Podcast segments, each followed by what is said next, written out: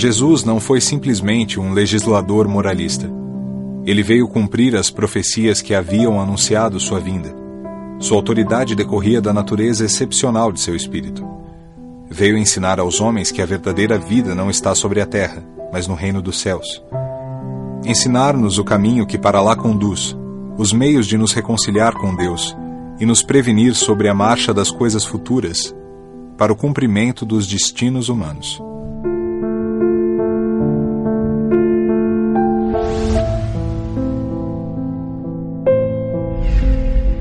Jesus é, sob o ponto de vista espírita, a maior figura da humanidade.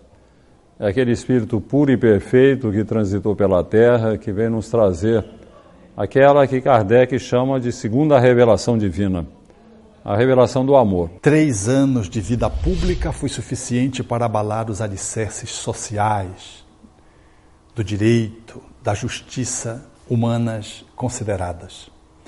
Subir no monte, e entoar a canção das bem-aventuranças como a grande síntese da sua vida, talvez represente a magnitude de Jesus. O seu nascimento foi eloquente porque nos ensina a humildade. E o seu término foi fabuloso porque fala do amor que se sacrifica doando a própria vida. Como espírito superior, ele emite é, considerações e modelos através dos seus ensinamentos. Os ensinamentos de Jesus foram registrados a partir de 50 anos depois da sua morte física. 50, 60, 70, 80 anos depois da sua morte. Ficaram grafados em textos escritos pelos chamados evangelistas. Lá no Novo Testamento tem quatro evangelhos que significam textos escritos por essas criaturas depois desse tempo que eu salientei. E ali nós temos um forte material sobre os ensinamentos morais de Jesus de Nazaré. Esses ensinamentos é, é, definem bem qual é o rumo da deveria melhor dizendo, o ser o rumo da nossa humanidade. Jesus nos traz a revelação do amor, que é a revelação do que fazer, amar ao semelhante, amar a Deus acima de todas as coisas e ao próximo como a nós mesmos. É a essência da mensagem de Jesus. Tudo aquilo que ele fez, tudo aquilo que desenvolveu e que ele falou está relacionado com essa esse empenho de passar para a humanidade aquela que seria a grande revelação, que é a revelação do amor. Jesus aponta é, que os homens deveriam viver num regime de solidariedade, num regime de fraternidade, de igualdade, de tolerância e de paciência entre si. É, esse é o apontamento de Jesus. Se nós aqui na Terra vivêssemos sob, eh, sob o império desses ensinamentos, o nosso mundo seria muito melhor. De, deveríamos ter aqui já instalada a paz porque a paz é, é produto de trabalho feito com base nesses conhecimentos. Mas parece que a nossa humanidade ainda não acordou. Se fala muito de Jesus, se discursa muito sobre os seus ensinamentos, mas nós não temos ainda a prática eh, viva desses ensinamentos no dia a dia de todos os nossos povos. Quando isso acontecer, nós realmente vamos instalar momentos importantes na vida dos homens. Mas os ensinos de Jesus não terminam com a morte, porque se não houvesse o ressurgimento de Jesus após a crucificação, nós não conseguiríamos entender toda a sua mensagem e não conseguiríamos dar o valor de que ela necessita. A imortalidade do Cristo, como sendo o seu ensinamento que daria sentido para toda a sua vida, faz de Jesus ser esse ícone, divisor da história. Antes dele, e depois dele, separando a cronologia do nosso tempo e deixando-nos a máxima da excelência do amor como sendo a atitude e o conteúdo de maior valor que a humanidade talvez possa entretecer hoje numa avaliação global da sua vida na Terra. Nossa dificuldade de viver o mandamento maior de amor a Deus e ao próximo é uma consequência de que ainda cultivamos dentro de nós os dois vícios mais difíceis e mais radicais, que estão na origem de todos os outros: o egoísmo e o orgulho.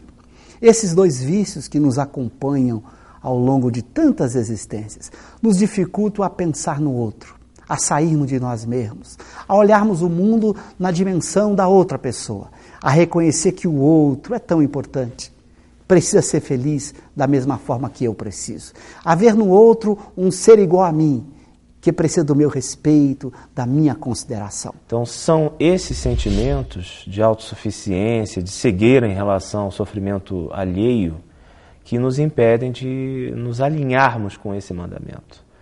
Não se pode amar a Deus sem amar ao próximo, já dizia a, a tradição cristã. E Deus é amor. O amor representa a grande síntese da tradição judaico-cristã.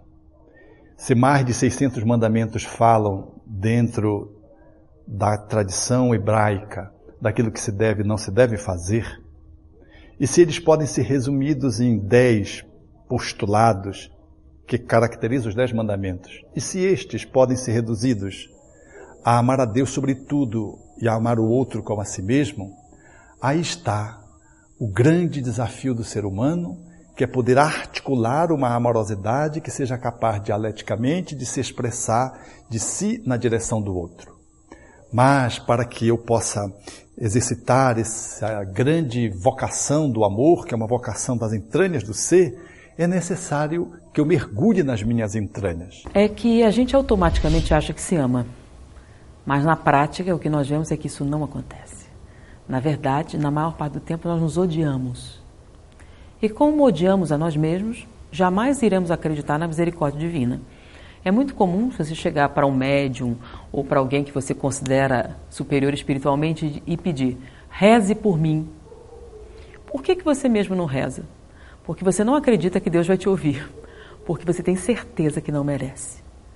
Então, diante dessa circunstância, que é a culpa, eu mereço sofrer, ou a sensação complexa de inferioridade, eu não sou ninguém, eu não significo nada, você não consegue se expressar em termos de outra pessoa, quanto mais de Deus.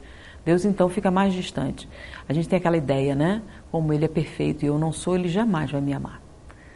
Mas ele não seria Deus se isso não fosse verdade. Então, enquanto a gente não metabolizar esse esse problema do eu, né? Nós nunca vamos amar a Deus como deveríamos. Então, quem não ama não conhece a Deus. Como eu posso amar se eu sou egoísta?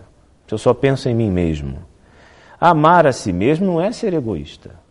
Amar a si mesmo é justamente prezar a nossa trajetória em alinhamento com a lei de Deus, que vai justamente proporcionar o nosso crescimento espiritual, a nossa é, melhor produção em relação à sociedade, onde quer que estejamos, no campo familiar, no campo profissional, enfim, porque isso é uma proposta de totalidade, que nos acompanha o tempo todo. Então, fazer esse movimento é um movimento em que a humanidade é desafiada porque nós nos perdemos apenas na forma, na aparência, no cuidado corpóreo, que é muito importante no campo da higiene, da estética, da medicina estética, de uma boa estruturação física, sarar o corpo, mas não adianta ter o corpo sarado e a alma estar obscura, doente, esquecida.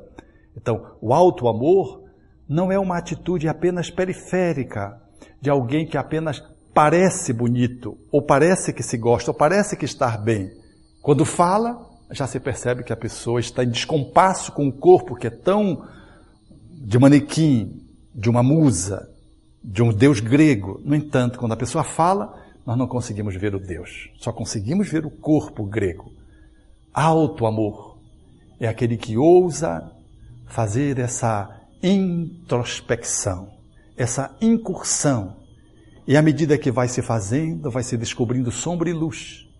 E à medida que essa descoberta vai se estabelecendo, nós vamos fazendo essa alquimia da autoiluminação, em que o ser vai deixando fulgir, espargir a sua claridade interna de deuses que somos, de espíritos centelhas que nos, com que nos caracterizamos, segundo os espíritos disseram Allan Kardec, e é essa movimentação que vai fazendo eu ficar bem comigo, feliz comigo e necessariamente feliz com o outro, feliz com a natureza, feliz com o meu corpo, feliz de viver a vida. Então, quando a maturidade vai chegando para o espírito, aí sim ele vai entendendo essa noção do amor e começa a colocar em prática. Né? Porque aí o amor vai ser o centro e a sua intenção nas coisas. Então, a nossa dificuldade de viver o mandamento maior de Jesus, de amor a Deus e ao próximo, cresce na medida em que nós valorizamos o nosso egoísmo e o nosso orgulho. E nós, então, padecemos as consequências que poderiam ser evitadas se fizéssemos o trabalho preventivo, recomendado há milênios e que está revisitado grandemente pela nossa doutrina espírita. Enquanto não aprendermos a enfrentar esses dois vícios diariamente, cotidianamente, olhando para o outro como alguém que tem o direito de ser feliz da mesma forma que eu tenho, a gente vai começar a construir dentro de nós esse indivíduo disposto a viver o mandamento maior proposto por Jesus. Então, o que ele fez realmente, se nós imitarmos ou procurarmos viver na prática, é tudo de que necessitamos para sermos melhores, para crescermos, para evoluirmos, para sermos fraternos, solidários e amantes do bem. Então, a fraternidade, através da mensagem do Evangelho, é indispensável à vida de qualquer ser humano, independente de religião, independente de raça, cor, sexo.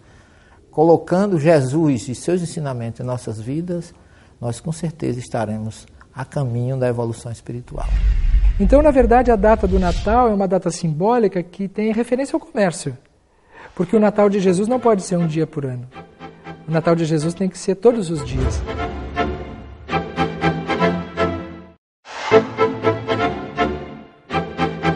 Há determinadas épocas em que parece que a humanidade se coloca mais perto de Jesus. Isso ocorre principalmente no final do ano, nas festas natalinas. Em dezembro, Há muitas festividades envolvendo a figura de Jesus. As pessoas procuram mais as igrejas, pensam mais, até envolvendo a própria comemoração do Natal em Jesus. Com isso, cria-se um ambiente propício para que nós possamos receber, assim, de uma forma mais intensa, os benefícios que a espiritualidade pode nos oferecer. A época do Natal, de fato, muda a energia da terra. Não porque Jesus estava longe e chegou perto, mas porque o homem está se aproximando de Jesus, está abrindo as portas do seu coração para Jesus. Mas por que somos envolvidos por esses espíritos? E quando nós falamos espíritos superiores como Jesus, né, nós falamos espíritos bons. E é uma coisa interessante também que a gente deveria lembrar sempre, que Jesus não é o único espírito superior, né? Porque nós achamos que só Jesus é superior, mas são muitos os espíritos que estão na mesma categoria de Jesus ou muito próximos a Jesus e que nos assessoram. Mas por que eles nos assessoram com tanta intensidade, tão próximos de nós? Porque nós nos abrimos, nos envolvemos com toda a atmosfera do Natal, de Jesus, somos levados a, essa, a esse envolvimento, a abrir o coração, a abrir a mente. Então fica muito mais fácil desses amigos espirituais nos, nos assessorarem, nos envolverem, se aproximarem de nós. Então, o interessante que nós aprendamos e nos conscientizemos é de que nós podemos estar sempre assessorados desses, desses espíritos quando nós estivermos abertos, suscetíveis a isso. Nós temos junto de nós o chamado Espírito Protetor, o nosso anjo da guarda, um espírito altamente evoluído que está conosco 24 horas por dia, todos os dias da semana. Basta que a gente abra o coração pela prece, que peçamos a Ele o apoio, a ajuda, a coragem para enfrentar as lutas diárias, o esforço para vencermos a nós mesmos, para dominarmos as nossas paixões. Eles estão conosco todos os dias. Basta que abramos o nosso coração e que os busquemos naquilo que é relevante para a vida, que é o trabalho da reforma íntima, da construção de um mundo melhor dentro de nós. De fato, nós deveríamos ter o espírito natalino durante toda a nossa existência. Jesus dizia, né, a boca fala do que está cheio o coração. O homem tira do tesouro do seu coração aquilo que ele manifesta. Então, se as pessoas têm em si o bem, pode ser no fim de ano, no começo do ano, no meio do ano e a presença dos bons espíritos com as grandes energias reparadoras e intensificadoras do ânimo para as vitórias que precisamos encetar estarão presentes. Somos nós que abrimos essa possibilidade, porque Jesus, esse manancial de amor, de luz e de entendimento, ele não tem como apagar essa luz nos outros dias. Ele está sempre presente em nossas vidas. Acho que cabe a cada um de nós, nos outros dias do ano, também estar aberto para receber todo esse amor, todo esse incentivo e toda essa luz que emana de Jesus. Jesus é o nosso sublime orientador. Se nós conseguirmos, na busca do Evangelho, que ele nos exemplifica, lutarmos contra essas mazelas que nos distanciam do espírito natalino, nós vamos ser mais felizes. Quantos de nós, quando se aproxima do fim do ano, nós sonhamos, nós idealizamos, nós criamos algumas expectativas, mesmo que depois nós não conseguimos alcançar, mas nós estamos vibrando numa outra sintonia. Vamos lutar para que esse espírito de festa preencha a nossa alma durante os 365 dias do ano. No momento em que nós transformamos o Natal num processo de comércio, automaticamente nos distanciamos emocionalmente. Deixa de ser uma representação de espiritualidade. E como é que isso começou? Começa com a exploração do significado espiritual. As pessoas querem vender. O que é que pode ajudar a vender? Então se explora tudo. Se explora o sexo, mas aí você cansa, se explora tudo que for possível ser explorado, a gente explora com objetivos comerciais, né? É a ânsia do mercado. O Papai Noel é um produto de uma sociedade consumista, capitalista, que vende. E Jesus é um modelo moral mais perfeito que foi dedicado ao homem. Nós ainda estamos distantes um pouco, bastante, desses modelos para a nossa planificação. Então, o apelo de consumo de festa, de confraternização é muito maior do que a própria mensagem que o mestre trouxe de esclarecimento, de libertação eh, e de amor é, para a sociedade. Então, na verdade, a data do Natal é uma data simbólica que tem referência ao comércio. Porque o Natal de Jesus não pode ser um dia por ano. O Natal de Jesus tem que ser todos os dias. Então, o, aquele que quer realmente comemorar o Natal, ele não se preocupa com o dia. Ele se preocupa com a sua vida em todos os dias. Mas como é que a gente pode então sair disso? Eu digo assim, a proposta espírita, ela é diferente, não é de adoração, é de reconhecimento do significado. Natal é aniversário de Jesus. Quem é Jesus? Então no mês de dezembro, a gente pega tudo que é livro, filme sobre Jesus e a gente pede, coloca música, enfeitar a casa, só que não tem presente. Então fazer do Natal o aniversário de Jesus é uma coisa interessante. Então eu peguei meus filhos para a gente distribuir alguns presentes para os mendigos na rua. Pegamos uns bombons, umas coisas assim e distribuímos. Que a gente vai fazer um trabalho parecido para eles verem o seguinte: é o dia de dar, de aí visitar o hospital, fazer coisas desse tipo. Mas como é que você lidou com a expectativa dos presentes? A gente mudou a data, né? Natal é dia de dar presente. Dia de ganhar presente é ano novo, né? Renovação, aproveita as liquidações, tem um monte de coisas. Então, como eles sabem que depois é mais barato, o resultado é superior, eles conseguiram se adaptar e foi um sucesso. Então, a gente transformou o ano novo nos presentes. Então, eles não ficam sem. Agora, a gente tirou do Natal aquele ônus. Então, o Natal que fique para Papai Noel, que as crianças ganhem presente, que a gente comemore uma série de outras coisas. Mas isso não tem nada a ver com Jesus. Com Jesus tem a ver com o resto da vida. Tem a ver com todos os dias, tem a ver com a nossa experiência, tem a ver com aqueles momentos em que, na intimidade do nosso ser, nós conseguimos ser um pouco melhores. Aí Jesus está comemorando o aniversário e nós estamos dando um presente para ele. Nós colocamos a caridade como algo distante e a caridade é algo que pode ser construído e praticado no nosso cotidiano, no nosso dia a dia.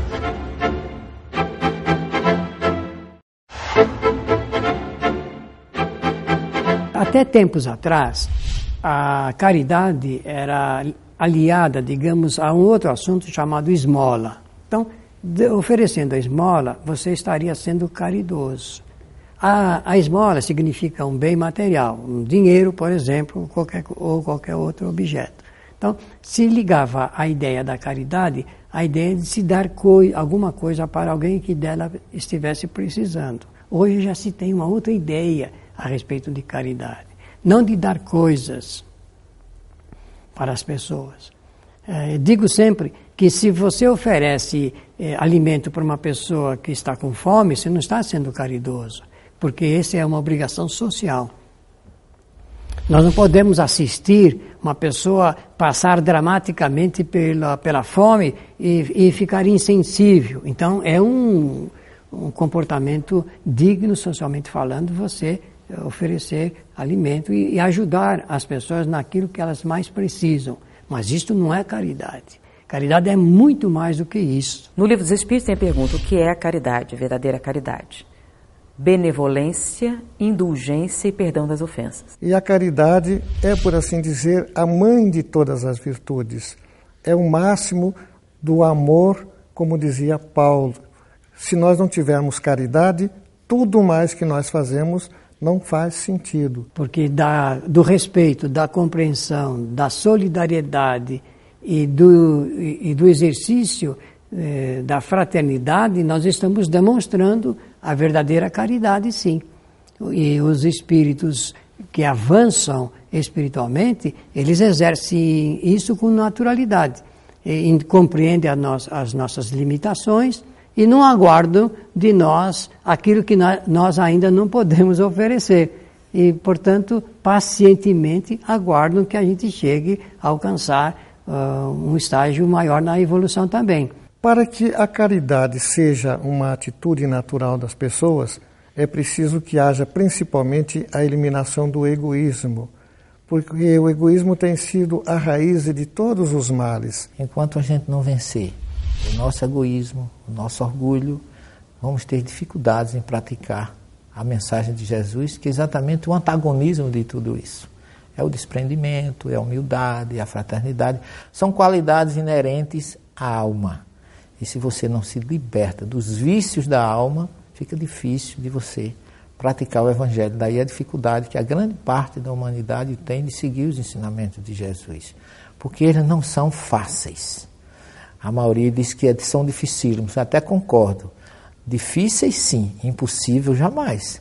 Cada um querendo pode enfatizar, se dispor, procurar praticar o que Jesus ensinou e então ele vencerá qualquer barreira e com certeza atingirá a plenitude de que todos nós precisamos como espíritos a caminho do encontro com ele. Nós colocamos a caridade como algo distante e a caridade é algo que pode ser construído e praticado no nosso cotidiano, no nosso dia a dia, quando controlamos uma emoção ruim, quando atendemos com respeito, com consideração as pessoas que conosco convivem, quando controlamos um pensamento agressivo, uma palavra ríspida, Todas as vezes que praticamos o hábito constante das boas ações, vamos incorporando a caridade em nós. A caridade não vai cair do céu em nossas vidas. Não vamos nos transformar em espíritos paladinos da caridade de uma hora para outra. É um processo lento de construção por intermédio do bom hábito, da prática constante e permanente. No nosso atual momento evolutivo, eu acredito que ainda demande realmente o que chamaríamos de esforço. Não é alguma coisa que nos causa um prazer momentâneo, é alguma coisa a que ainda nos entregamos por força de uma disciplina. Mas começa assim. Na medida em que a gente vai vivendo no cotidiano, no dia a dia, este enfrentamento dos nossos vícios, dos nossos defeitos, nós vamos praticando a caridade e ela vai se tornando habitual. É o hábito que faz com que a gente mude. Então temos que fazer temos que praticar e não ficar esperando que um dia nos transformemos em paladinos da caridade. Podemos realizá-la na dimensão do agora, na dimensão do hoje. Hoje é o momento, agora é o momento. Faça melhor hoje, buscando construí-la passo a passo, gota a gota, até que ela se torne espontânea, natural na vida de cada um de nós. No livro dos Espíritos, Allan Kardec registra uma passagem muito interessante, na questão 625, quando ele pergunta aos benfeitores espirituais qual é o modelo que nós temos para que nos norteie na existência nossa. E os benfeitores espirituais respondem, respondem: Jesus. Jesus é o nosso modelo e guia de comportamento. Muitos na humanidade foram guias, poucos foram modelos. O nosso objetivo na Terra é, sem dúvida, nos tornarmos criaturas melhores. É buscarmos essa evolução. E essa evolução ela é de dentro para fora. Nós todos já estamos dotados de potencialidades divinas. Jesus, o modelo de maior expressão que passou pelo planeta Terra, o espírito mais elevado que nós conhecemos, ele nos disse claramente: eu sou o caminho, eu sou a verdade, eu sou a vida. Então eu diria que a grande dificuldade, a maior dificuldade das pessoas de modo geral, é conhecer o Evangelho, com a base na reflexão, no entendimento maior, sentir realmente o significado do Evangelho. para que depois possamos colocá-la em prática. Né? Se nós ficarmos apenas nas águas da superficialidade, nunca conseguiremos vivenciar o Evangelho, até por desconhecer como nós vamos colocar em prática o que está inserido no próprio texto do Evangelho. Seguir os passos de Jesus é uma tarefa fundamental na vida de cada um de nós. Buscar se aproximar desse espírito superior, desse espírito puro. É um trabalho cotidiano que se faz por um caminho relativamente simples. Basta a gente cada dia procurar ser melhor do que o dia anterior. Ninguém evolui sem começar esse processo. E o melhor processo de evolução é o processo de correção. No dia seguinte, dos erros que cometemos no dia anterior. Então, a todo instante que nós praticamos coisas de benefício às pessoas, seja no nosso ambi ambiente familiar, seja no nosso trabalho ou na via pública, todo bem que nós pudermos fazer às pessoas, isso reverterá em coisas em benefícios para cada um de nós. Obviamente que é impossível nós aplicarmos na inteireza é, todos os ensinamentos que o mestre trouxe para a gente mas devemos, pelo menos, nos esforçar para buscar é, aqueles ensinamentos que são mais próximos de nós, mais próximos da nossa realidade. E esse ensinamento ou esse progresso vai sendo realizado aos poucos, porque enquanto espíritos imortais sabemos que é, não é possível atingir a perfectibilidade que Jesus nos ensinou através de uma única encarnação. Mas necessitaremos do concurso de várias encarnações para ir aplicando cada vez de forma mais homogênea, contínua, esses ensinamentos que o Mestre nos legou há mais de dois mil anos. Então, acho que primeiro nós temos que nos ver como espíritos em evolução. Primeiro nós temos que nos ver como as criaturas queridas e amadas de Deus que nos enviou o modelo de Jesus para nos mostrar como é que se faz, como é que se constrói esse caminho. Por isso, Jesus foi o maior homem da terra, porque conseguiu viver aquilo que estava dito. E vivendo, ele conseguiu estabelecer o amor como sendo a plataforma da felicidade de todos os homens.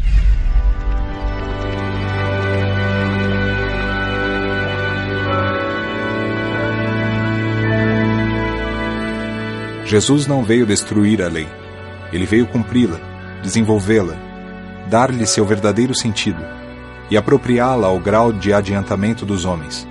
Por isso, se encontra nessa lei o princípio dos deveres para com Deus e para com o próximo.